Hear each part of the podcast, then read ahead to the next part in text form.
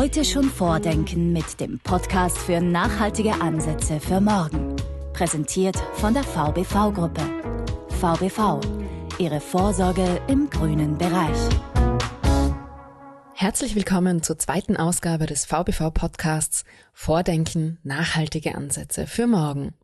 Dem Podcast, der informiert, unterhält und zum Weiterdenken anregt.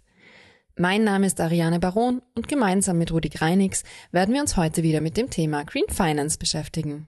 Wir merken schon, je intensiver man sich damit beschäftigt, desto vielfältiger wird das Thema Green Finance. Wir sind wirklich gespannt, was wir heute Neues rund um dieses Thema erfahren werden, denn heute haben wir einen wirklich sehr prominenten Gast extra aus Kassel für uns zugeschaltet. Herzlich willkommen, Professor Christian Klein. Hallo, schön da zu sein. Christian Klein ist Professor für Sustainable Finance an der Universität Kassel und im ganzen deutschsprachigen Raum einer der Vorreiter im Themengebiet nachhaltige Finanzwirtschaft. Er ist Mitbegründer der Wissenschaftsplattform Sustainable Finance Deutschland und arbeitet mit seiner Expertise dem Sustainable Finance Beirat der deutschen Bundesregierung zu. Professor Klein ist mittlerweile einer der gefragtesten Referenten zum Thema Sustainable Finance. Umso mehr freuen wir uns, dass er sich heute für uns Zeit genommen hat. Herr Professor, als ich Ihre Biografie gegoogelt habe, stand dort auf einer Ihrer Sprecherwebsites der Spruch, Geld rettet die Welt. Ich gestehe, im ersten Moment musste ich einfach lachen. das klang so nach Dagobert Duck und Geldspeicher. Aber dann ist der Sager schon irgendwie hängen geblieben. In Bezug auf Green Finance, kann Geld die Welt retten? Kann grünes Geld die Welt retten? Und wenn ja, wie soll das gehen? Also ich bin absolut davon überzeugt, dass Geld das Potenzial hat, unsere Welt zu retten. Der Punkt ist doch der, dass egal was wir machen, ob jetzt gut oder schlecht, es kostet immer was. Und wenn wir uns jetzt darauf konzentrieren, unser Geld so einzusetzen, dass wir damit was Gutes bewirken, kann Geld tatsächlich unsere Welt zu einem besseren Ort machen.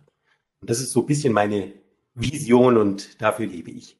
Eine wunderschöne Vision an sich. Jetzt muss man sagen, wenn man von der Vision einen Schritt weiter geht, Richtung Realität, sehen Sie schon erste Ansätze, dass diese Vision Wirklichkeit wird? Ja, also mein Fachgebiet ist ja Sustainable Finance und ich mache das seit über zehn Jahren. Und ich würde sagen, so bis vor zwei Jahren war eigentlich so mein Hauptjob, den Menschen zu erklären, was ich überhaupt mache. Also auch Kollegen, Finance-Kollegen, Finance-Professoren wollten immer wissen, was ich da mache und ob das was mit Spenden zu tun hat. Und ich hätte mir eigentlich nie vorstellen können, dass wir so schnell hier mit diesem Thema in den Mainstream rutschen. So heute weiß jeder, was Sustainable Finance ist. Jeder hat schon mal gehört, dass es nachhaltige Geldanlagen gibt. Ja, und seit der Atomkraftdiskussion weiß sogar jeder, was die EU-Taxonomie ist. Das hätte ich nie zu hoffen gewagt. Insofern sehe ich hier ganz, ganz große Anzeichen, dass wir wirklich eine Chance haben, mithilfe der Kapitalmärkte unsere Zukunft etwas nachhaltiger zu gestalten. Ja, Herr Klein, es ist ja gerade schon gefallen, das Wort Sustainable Finance.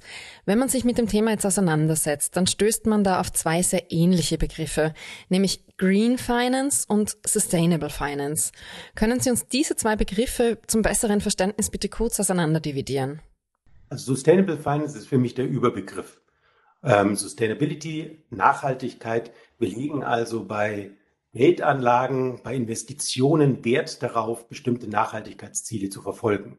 Und was das dann für Nachhaltigkeitsziele sind, kann ja unterschiedlich sein.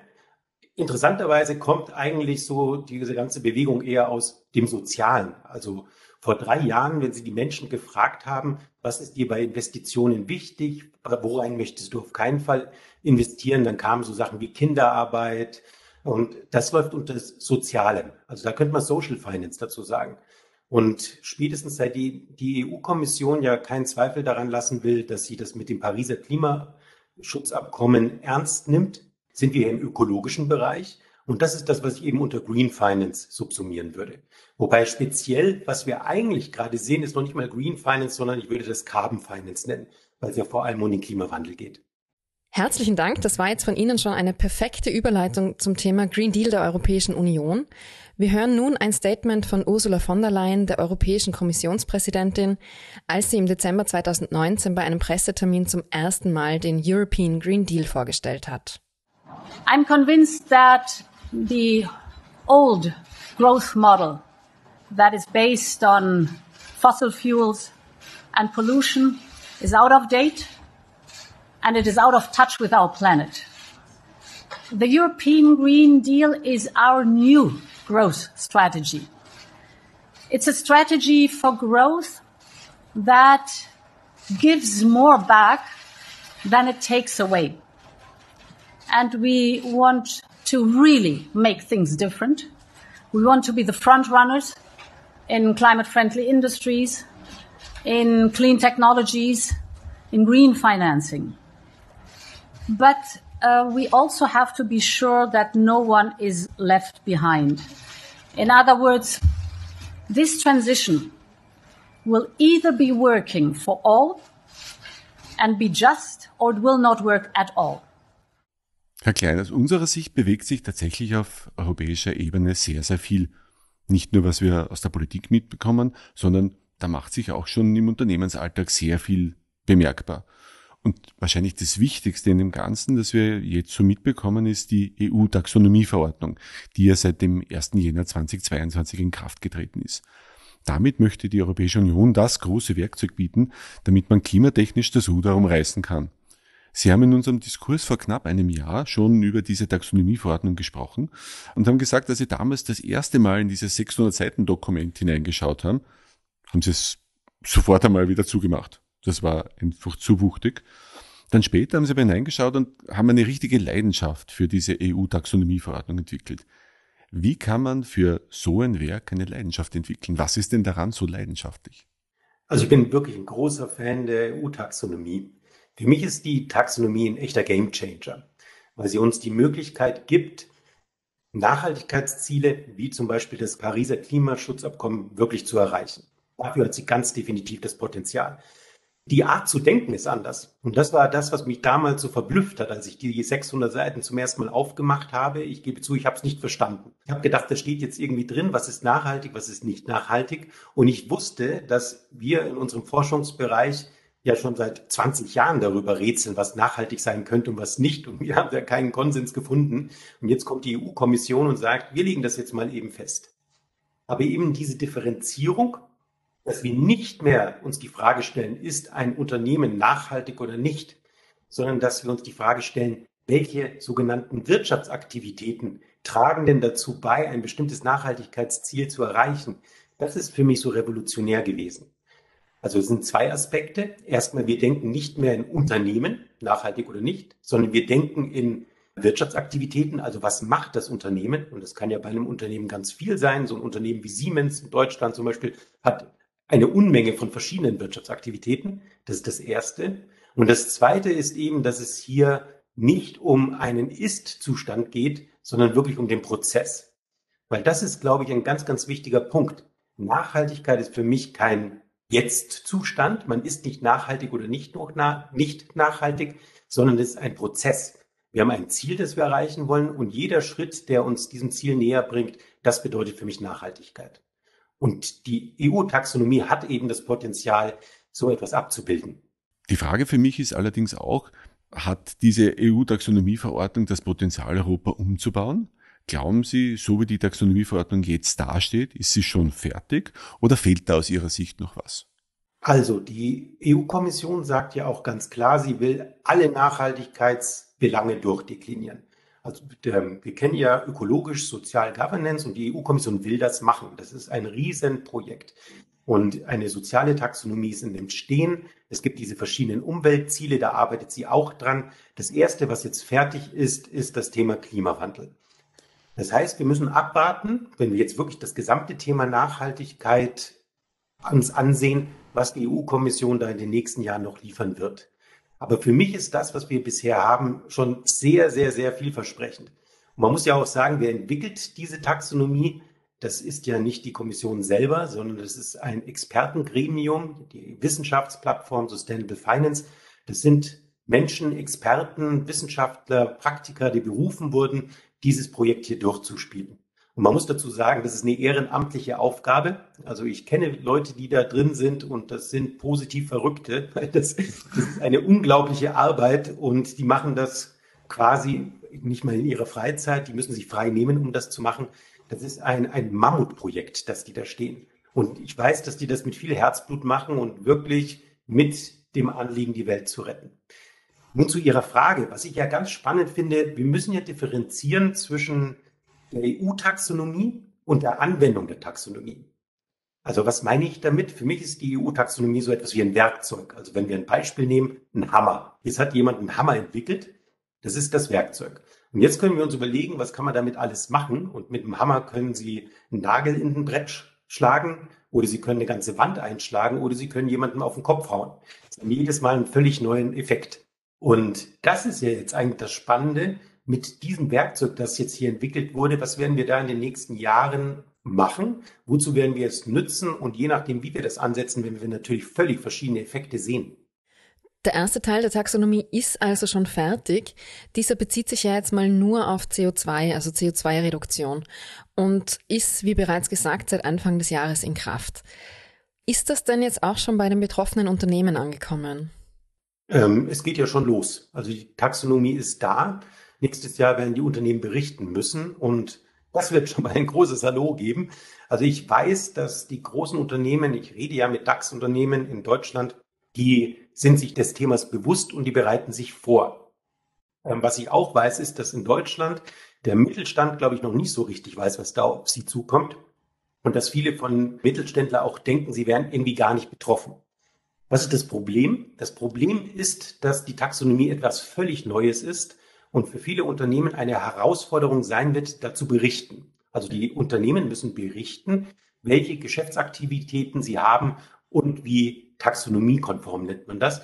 Also wie viel von diesen Aktivitäten auf die Umweltziele einzahlen im Prozent, wie viele sie da haben.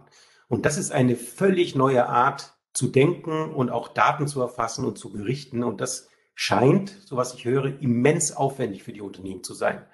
Die DAX-Unternehmen haben sich da zum Teil voller Elan dran gesetzt. Erstmal mit einer Person, die das so nebenzu gemacht hat. Dann habe ich das mitbekommen, wurde, hat die Person das plötzlich hauptberuflich gemacht und inzwischen sind das Teams von bis zu zehn Leuten, die verzweifelt versuchen, da die Daten zusammenzukratzen.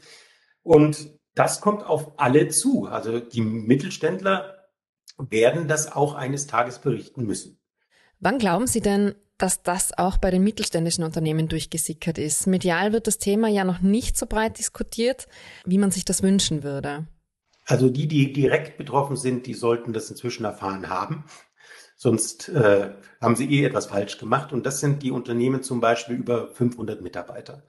Es geht vor allem aus meiner Sicht um die Unternehmen, die indirekt betroffen sind. Und die werden das dann erfahren, wenn sie zu ihrer Hausbank gehen und sagen, sie brauchen nochmal einen neuen Kredit und die Hausbank befragt sie dann plötzlich zu der Taxonomiequote.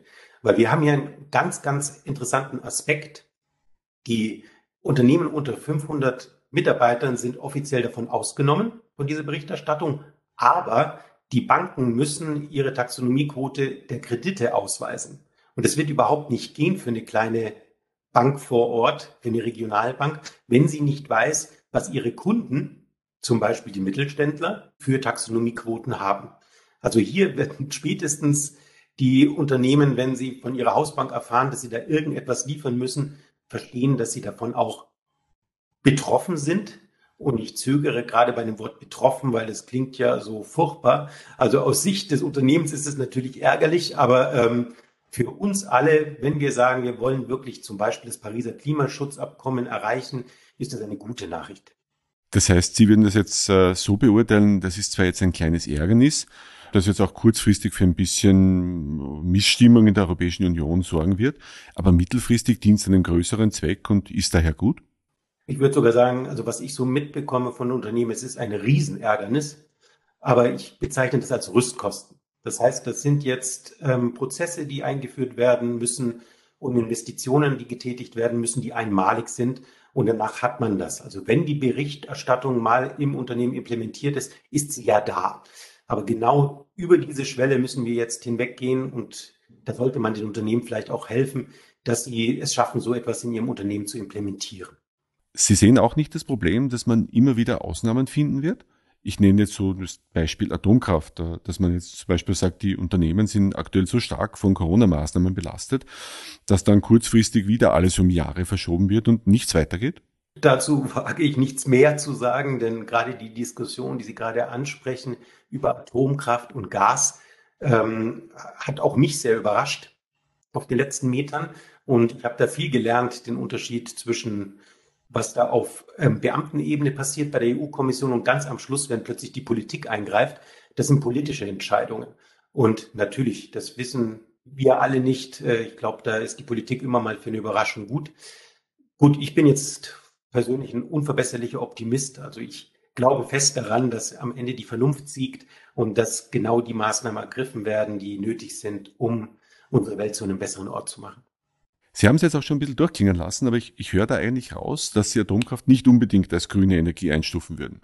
Ich muss vorsichtig sein, weil ich rede jetzt hier als Wissenschaftler und da als Ökonom. Und die Einschätzung, ob das jetzt wirklich nachhaltig ist oder nicht, ist ja eher eine ökologische Einschätzung. Ich kann meine Wahrnehmung sagen. Ich verstehe, wie die Taxonomie konzipiert ist. Und da gibt es ja den Ansatz, dieser sogenannte Do No Significant Harm Ansatz, der besagt, wenn eine Aktivität positiv auf ein Ziel einzahlt, darf sie nicht gleichzeitig negativ auf andere Umweltziele einzahlen, um taxonomiekonform zu sein. So, das war jetzt sehr technisch, ganz konkret. Meiner Meinung nach ist es überhaupt keine Diskussion, dass zum Beispiel Atomkraft nachhaltig ist, wenn wir das Ziel Klimawandel begrenzen, uns ansehen. Gibt es gar keine Diskussion. Es gibt kaum eine Energieform, die so wenig CO2 ausstößt. Aber wir haben das Problem mit dem Atommüll. Und es gibt eben das Umweltziel Kreislaufwirtschaft, es gibt das Umweltziel Umweltverschmutzung. Und mir als Halblein ist nicht wirklich klar, wie man das erklären will, dass es damit konform ist. Und wenn ich mir das anschaue, was die Sustainable Finance Plattform Europa hier dazu sagt, das sind ja letztendlich die, die die Taxonomie entwickelt haben, die sagen genau das Gleiche. Da gibt es auch jetzt ähm, eine Stellungnahme von denen, wo die das sehr schön erklären, dass sie der Meinung sind, dass das hier ein Widerspruch ist.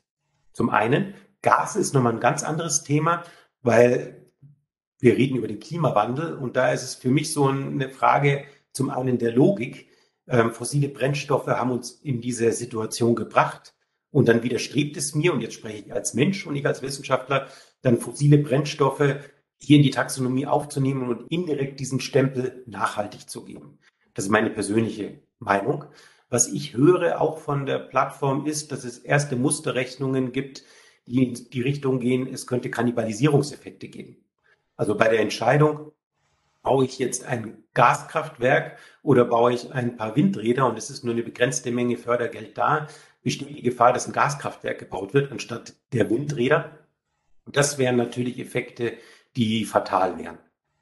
Glauben Sie dabei auch eine Verzögerung des Ganzen? Ich denke mir gerade jetzt, das Thema Atom wird doch so emotionalisieren. Länder wie Österreich sprechen schon von einem Einspruch. Könnte das insgesamt die Taxonomie oder die dranhängenden Maßnahmen blockieren oder verzögern?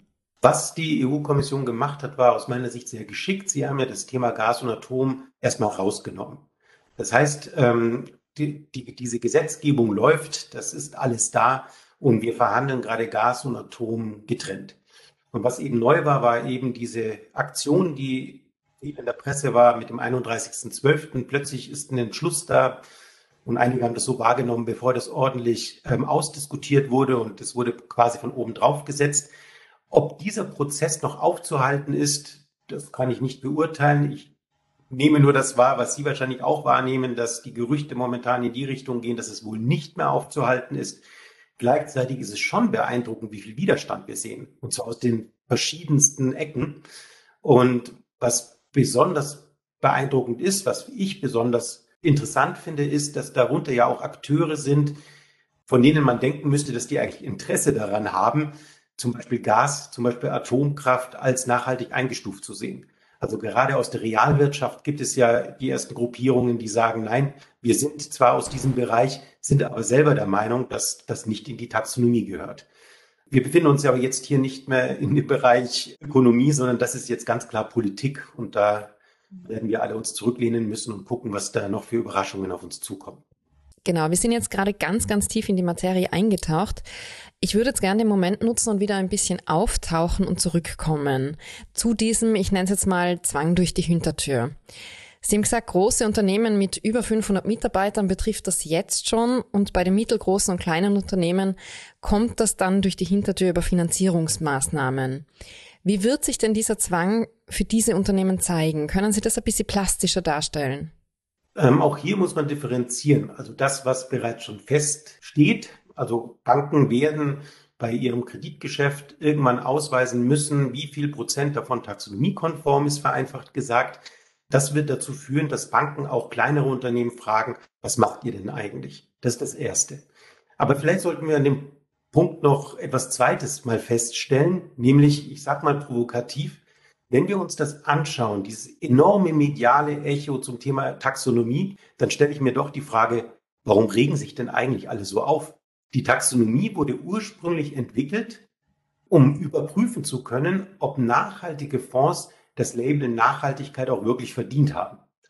In Deutschland ist es eine absolute Nische. Wir reden hier von einem Marktanteil von, inzwischen ist es ziemlich gewachsen, aber um die 10 Prozent. Es waren vor zwei Jahren noch unter 5 Prozent. Die Frage ist doch, warum, wenn es sich um so ein Nischengeschäft handelt, stellt sich der französische Präsident hin und setzt sich vehement für etwas ein, womit er sich mit anderen Teilen von Europa anlegt.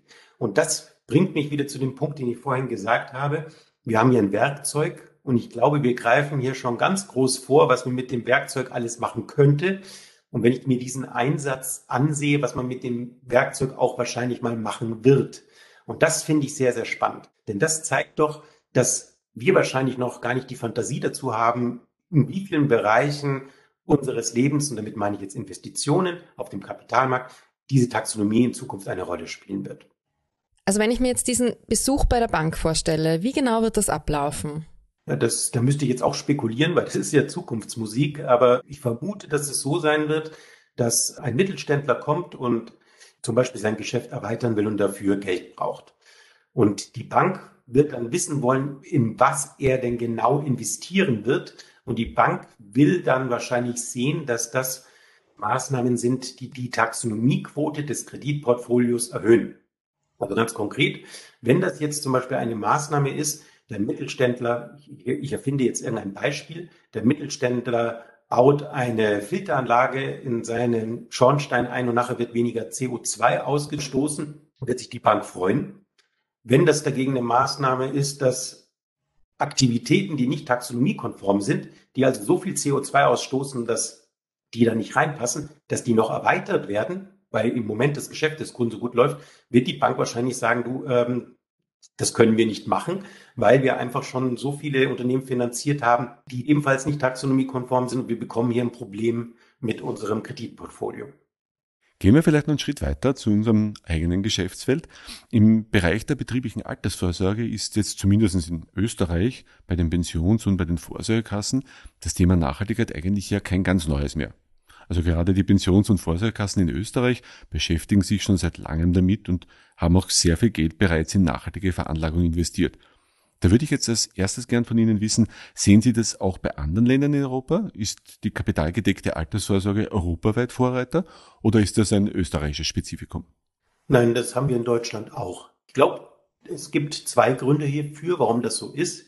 Zum einen glaube ich tatsächlich, dass die Kunden das auch sehen wollen. Also es ist naheliegend, wenn ich jetzt hier privat meine Altersvorsorge finanziere und ich dann darüber nachdenke, ob es Sinn macht, dass ich meine Altersvorsorge finanziere auf dem Rücken meiner Kinder, dann komme ich schnell darauf, dass hier irgendwas im Argen liegt. Also ich verdiene lustig Geld, ich mache Rendite und äh, finanziere dabei Geschäftsmodelle, die die Zukunft meiner Kinder irgendwie belasten.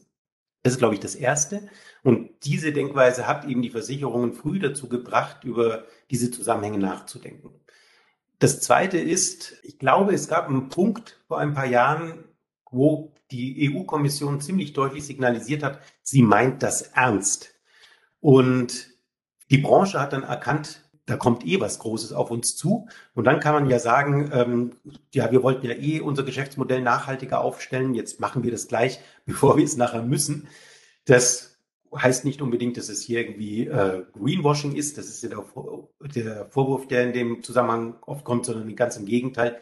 Hier sind einige Versicherungen in Deutschland und in Österreich tatsächlich in eine Art Vorreiterrolle gegangen und ähm, sind hier ein positives Beispiel und haben auch viel gelernt für die Versicherungen, die jetzt dann später nachziehen. Aber da gleich einen Gedanken weiter.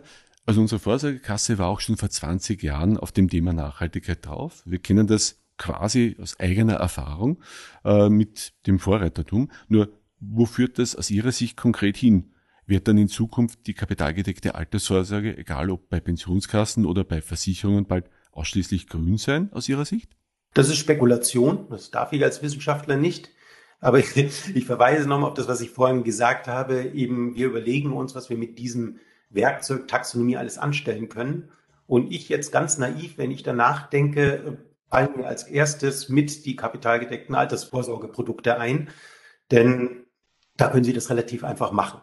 Also, Sie machen ein Gesetz, sagen, so und so viel Prozent muss in Zukunft taxonomiekonform sein und plötzlich sind alle unsere Versicherungen aus Versehen grün geworden.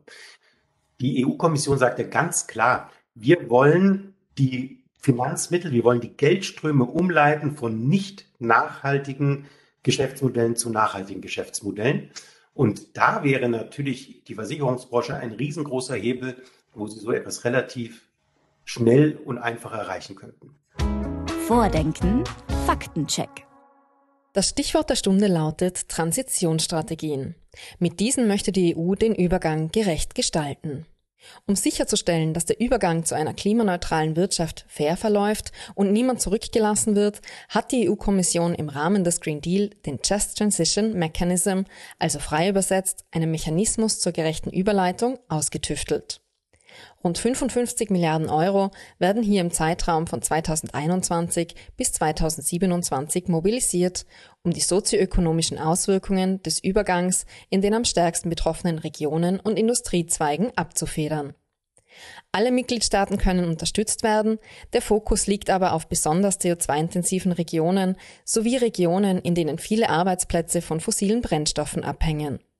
Als Beispiel dienen hier oft Kohle- und Braunkohleabbauregionen in ganz Europa, die bereits jetzt die Auswirkungen der Stilllegungen von Kohlekraftwerken und Bergwerkschließungen zu spüren bekommen. Wenn man sich jetzt dieser Tage durch die Straßen bewegt und sich das ein oder andere Plakat anschaut, dann wirkt das ja so, als wären bereits alle Versicherer, aber viele andere Firmen grün.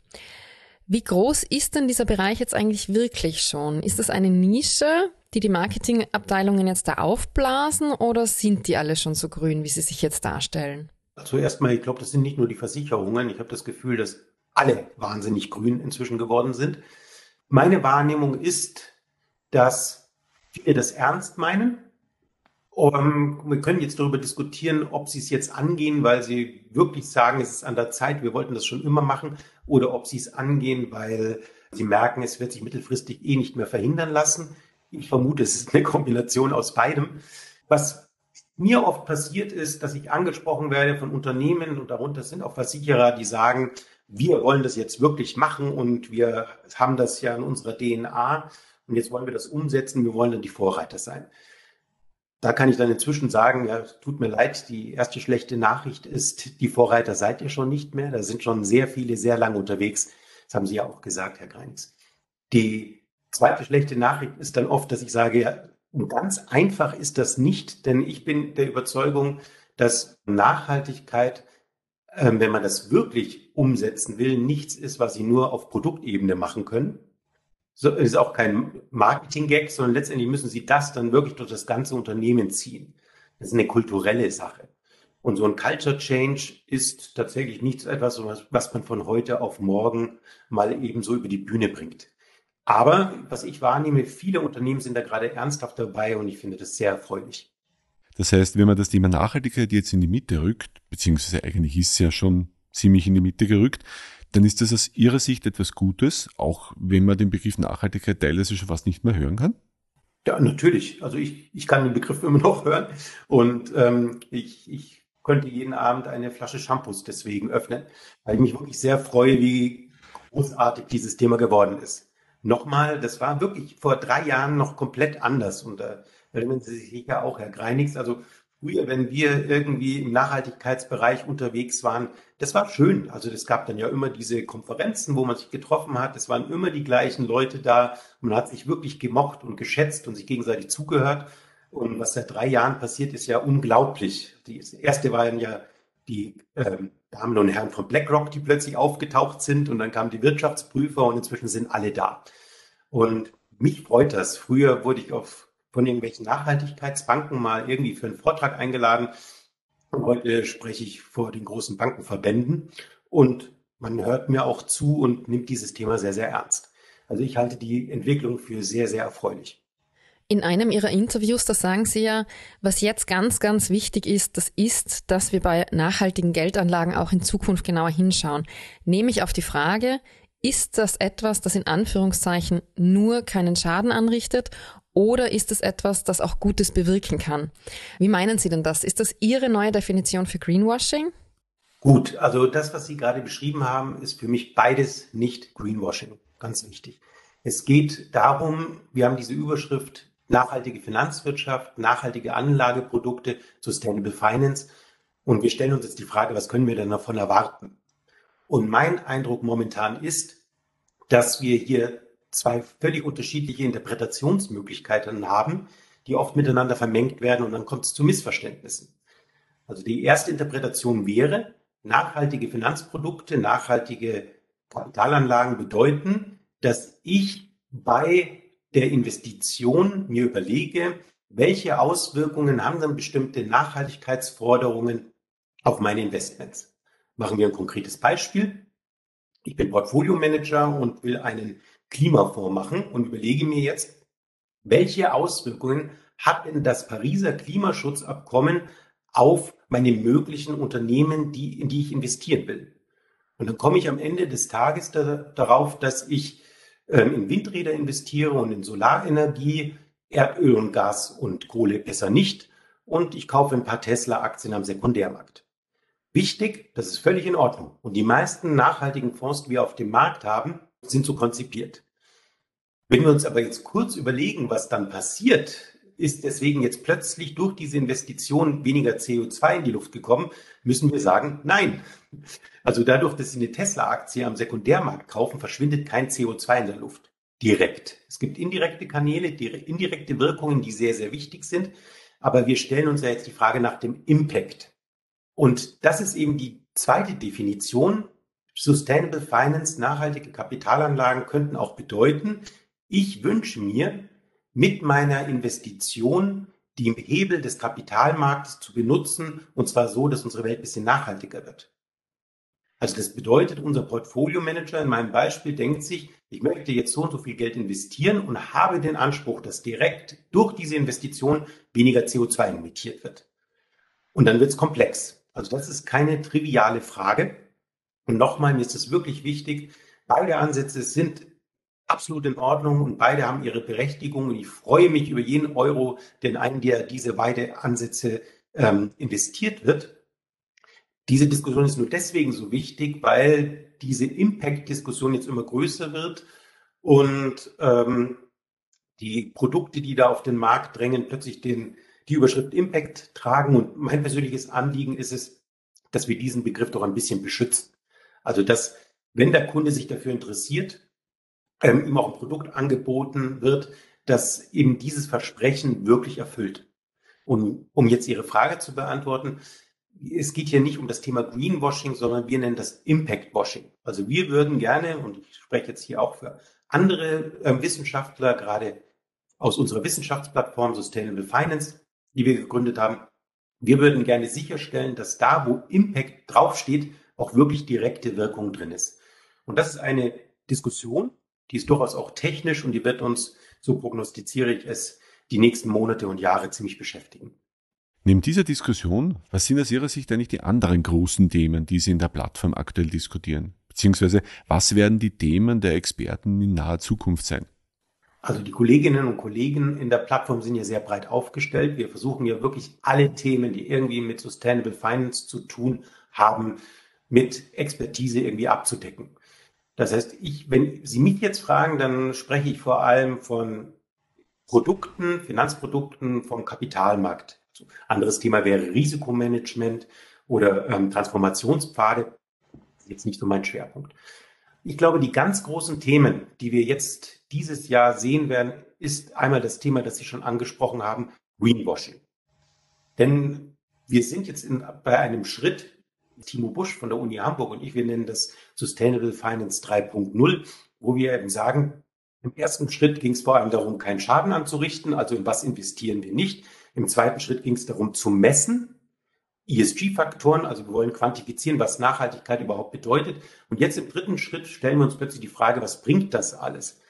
Und dann kommen eben viele dieser Vorwürfe, die Sie gerade auch in, der, in den Medien sehen, dass gesagt wird, in diesem Fonds sind doch Autoaktien drin, das ist doch irgendwie nicht nachhaltig, das ist Greenwashing.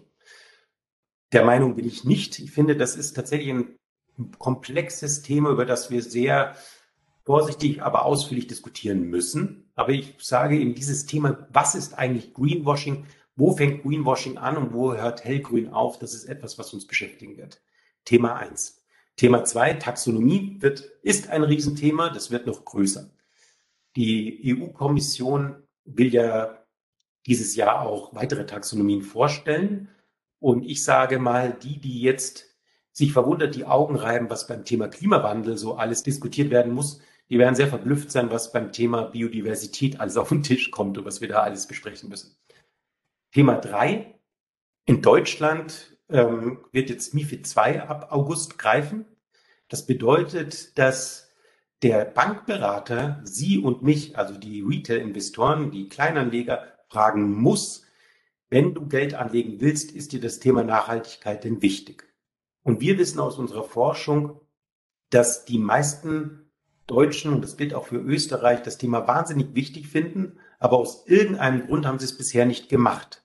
Und wir haben eine Umfrage gemacht und da kam in Deutschland raus, der Hauptgrund, warum sie es nicht gemacht haben, war, weil der Bankberater ihnen nichts aktiv angeboten hat. Und die Bankberater sagen übrigens, äh, der Kunde fragt ja nicht danach, also biete ich es nicht an. Und dieser gordische Knoten wird dann spätestens im August durchschlagen und ich wage zu prognostizieren, dass wir hier enorme Effekte sehen werden. Also die, die Marktanteile werden steigen. Gleichzeitig werden das sehr spannende Gespräche, die da geführt werden, weil eben, wenn der Bankberater und Tante Erne dann plötzlich über die Taxonomie reden müssen und über ähm, die Offenlegungsverordnung, wo Experten schon sagen, puh, das ist aber nicht ganz trivial. Das werden dann doch spannende Gespräche werden und ich glaube, hier sind zum Beispiel noch viele Schulungen notwendig für die armen Berater. Das heißt, Nachhaltigkeitsschulungsanbieter wäre eigentlich jetzt ein guter Job für die nächsten Monate. Ich hoffe, dass die jetzt schon viel zu tun haben, sonst wird es ein bisschen knapp. Aber Sie haben völlig recht. Also da schießen ja auch wie Pilze gerade, Gott sei Dank, die Angebote aus dem Boden.